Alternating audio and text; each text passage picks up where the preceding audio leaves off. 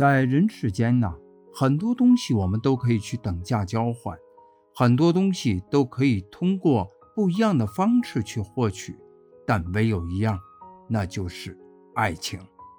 在我们整个求不得故事当中，像那个小李，他为了得到一份本不属于他的那份感情，用尽了各种手段，想尽了各种办法，到最后不仅害人，而且害己。在这个故事里，整个的剧情真的是一波三折、跌宕起伏。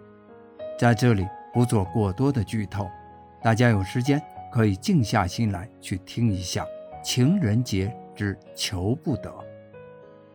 我是主播宽裕居士，在《情人节之求不得》所担任的旁白主述。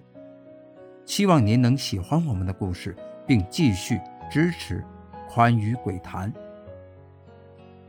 大家好，我是宽于有声读书会主播小猴八八八，在情人节之求不得中扮演李明阳。怎么能说我只是胡思乱想呢？他要是对我没感觉，怎么会总是那么娇滴滴的和我说话？怎么会动不动的就穿着暴露的衣服在我面前走来走去的？他就是在勾引我。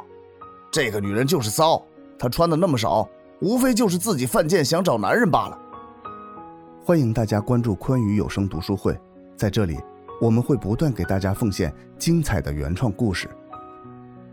我是关清溪，你们知道我吗？没错，我就在情人节求不得的故事当中和大家见过面。我和我的先生青梅竹马，从小一起长大。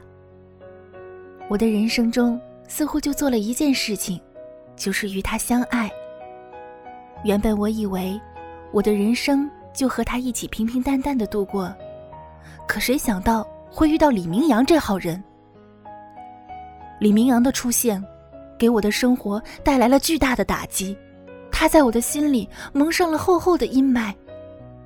那段时间，我状态很不好，大家都劝我先生离开我，我非常害怕，非常无助，幸好。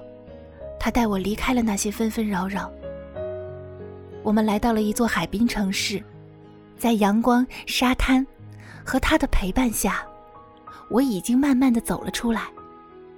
如今的我，又能够重新面对生活了。感谢他对我不离不弃，也感谢您聆听我的故事。我是关清溪，我是主播核桃小鱼。